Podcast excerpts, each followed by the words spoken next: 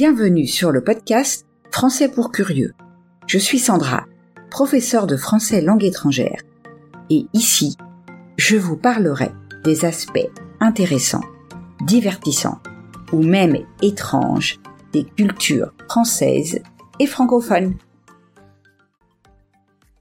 Bonjour à toutes et à tous. Je suis ravie de vous retrouver aujourd'hui pour vous parler d'une femme célèbre, Marie Curie, la scientifique la plus célèbre de l'histoire, est une femme qui a consacré toute sa vie à la science et dont les recherches lui ont valu deux prix Nobel, un en physique en 1903 avec son mari Pierre, ce qui fait d'elle la première femme à remporter le prix, et un autre seul en chimie en 1911.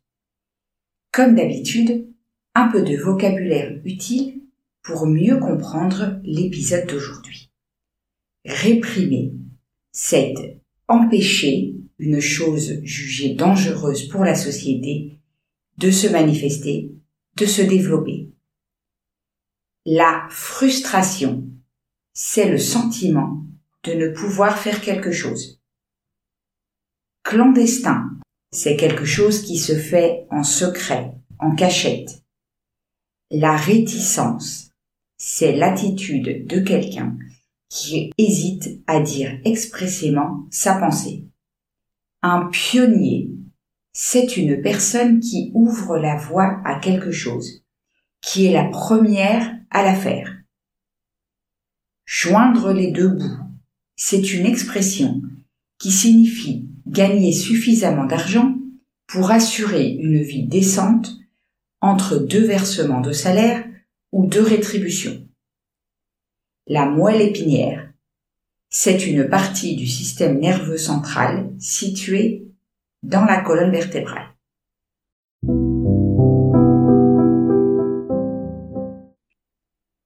Entrons maintenant dans le vif du sujet. Marie Curie, baptisée Maria Salomea Sklodowska, est entrée dans l'histoire comme la mère de la physique moderne. Elle est née le 7 novembre 1867 à Varsovie, alors capitale d'un pays occupé par la Russie, qui après avoir réprimé plusieurs révoltes nationalistes, finit par imposer sa langue et ses coutumes.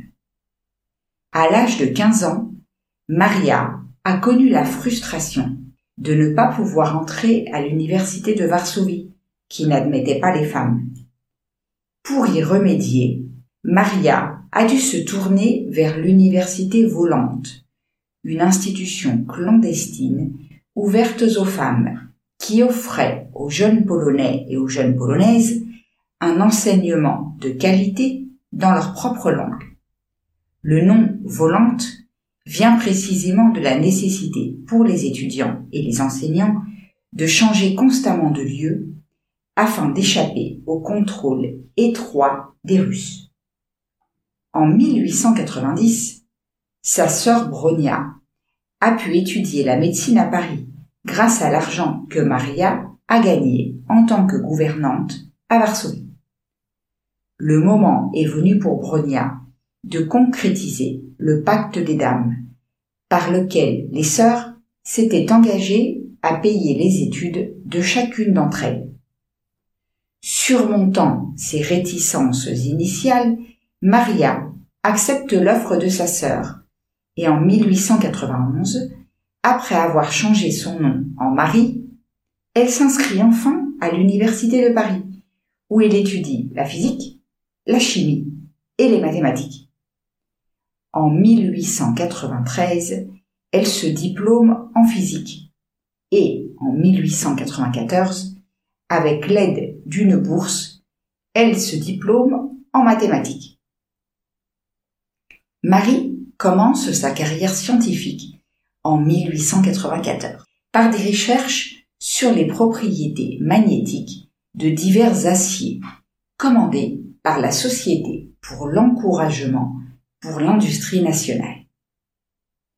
C'est la même année que Marie rencontre Pierre Curie, physicien français et pionnier de l'étude de la radioactivité. Il se lie d'une profonde amitié, au point que Pierre la demande en mariage. Marie n'accepte pas tout de suite, car elle a l'intention de retourner en Pologne, et certaines sources, des lettres que Marie a envoyées à une amie à Varsovie, montrent que leur relation n'était pas romantique. Néanmoins, Pierre se déclare prêt à la suivre, même s'il doit enseigner le français pour joindre les deux bouts.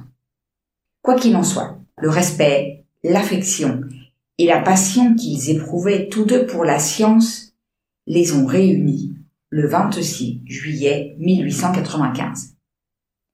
Comme on pouvait s'y attendre, après le mariage, le couple, qui aura d'ailleurs deux filles, consacre sa vie à la recherche.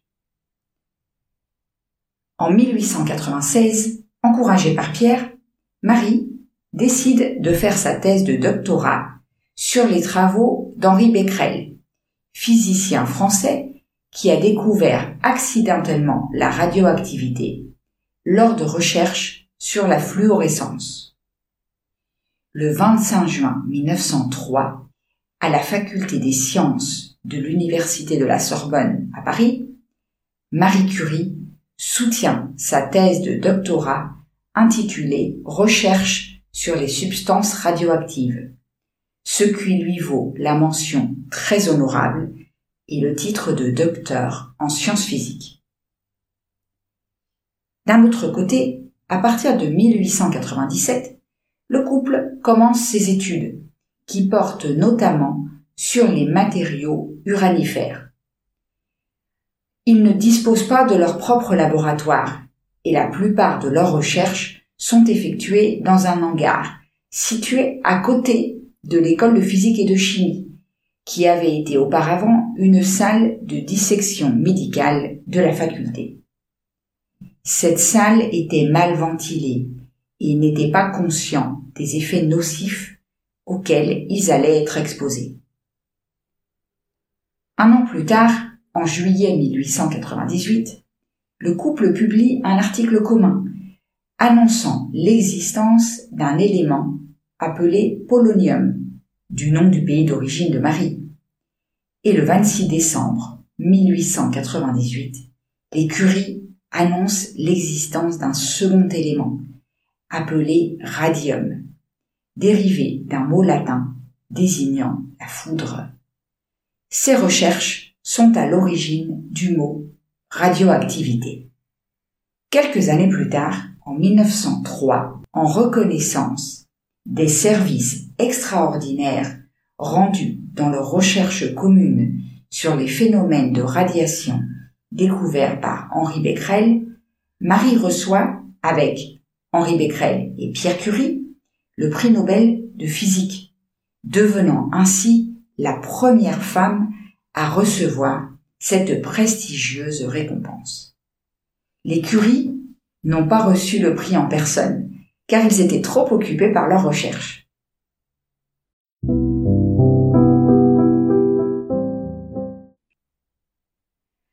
Revenons un moment en arrière. À partir de l'automne 1898, les Curie commencent à souffrir des premiers problèmes de santé qui les accompagneront tout au long de leur vie. Ces problèmes vont de la fatigue à l'inflammation du bout des doigts. Cependant, le 19 avril 1906, la tragédie frappe Marie de la manière la plus dévastatrice. Pierre meurt dans un accident à Paris. Alors qu'il marchait sous la pluie, il a été heurté par une calèche et est tombé sous les roues. La chute provoque une fracture mortelle du crâne. Bien que dévastée, Marie souhaite poursuivre l'œuvre de son défunt mari et refuse une rente. Dans les années qui suivent, elle souffre d'épisodes dépressifs, bien qu'elle trouve du soutien dans la famille de Pierre, son père Eugène et son frère Jacques.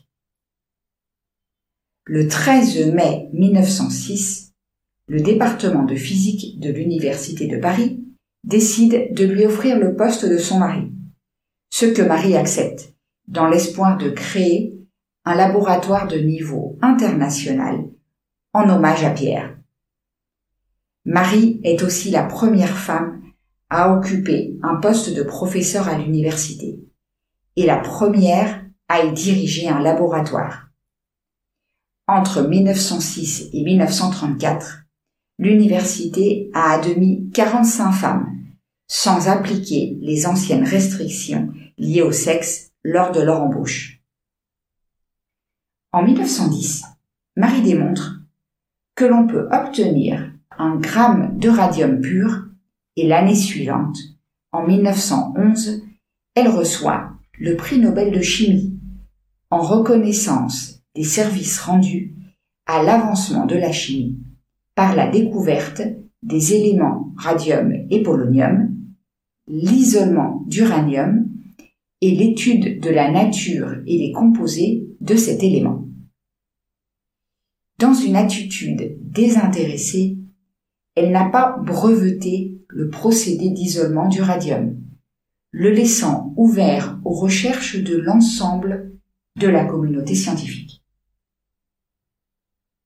Fin 1909, le professeur Émile Roux, directeur de l'Institut Pasteur, propose la création d'un institut du radium consacré à la recherche médicale contre le cancer et à son traitement par radiothérapie. Celui-ci deviendra plus tard l'Institut Curie. Malgré la notoriété de Marie Curie et son prix Nobel, il faut attendre 1911 pour que commencent les travaux. L'Institut, situé rue d'Ulm, est achevé en 1914, juste avant le début de la Première Guerre mondiale. Il réunit deux laboratoires aux compétences complémentaires.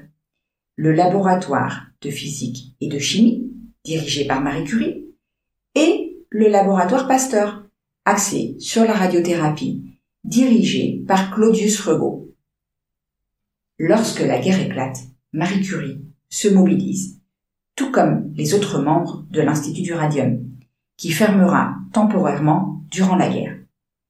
Aux côtés d'Antoine Begler, directeur du service radiologique des armées, et avec l'aide de la Croix-Rouge, elle participe à la conception de 18 unités chirurgicales mobiles, des ambulances radiologiques, surnommées a posteriori les petites curies. Marie Curie est décédée le 4 juillet 1934, près de Salanches, en France, d'une anémie aplastique, une maladie rare dans laquelle la moelle épinière ne produit pas suffisamment de nouvelles cellules, probablement contractées à la suite d'une exposition continue aux radiations. Son corps n'a pas été épargné non plus. Il a été placé dans un cercueil recouvert d'environ un centimètre de plomb. D'abord inhumé à Sceaux, dans le caveau de la famille Curie, ses restes ont été transférés avec ceux de son mari Pierre Curie au Panthéon à Paris le 20 avril 1895 sur décision du président François Mitterrand et en présence du président polonais Lech. Dans son numéro de juillet 1934, à une époque où la plupart de la société et des médias pensaient encore que la place d'une femme devait être à la maison, la revue Chronicle faisait ses adieux à Marie Curie en ces termes. Une femme distinguée qui, en conquérant un monde pour la science, a apporté un nouveau et merveilleux remède à la douleur.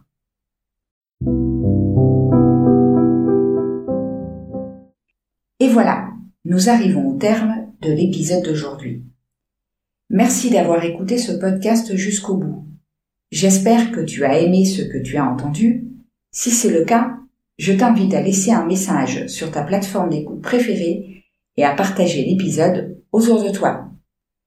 Rappelle-toi que si tu veux continuer à améliorer ton français, tu peux trouver la transcription sur mon site. Je te laisse le lien dans la description. On se retrouve la semaine prochaine pour parler de célèbres pâtisseries françaises.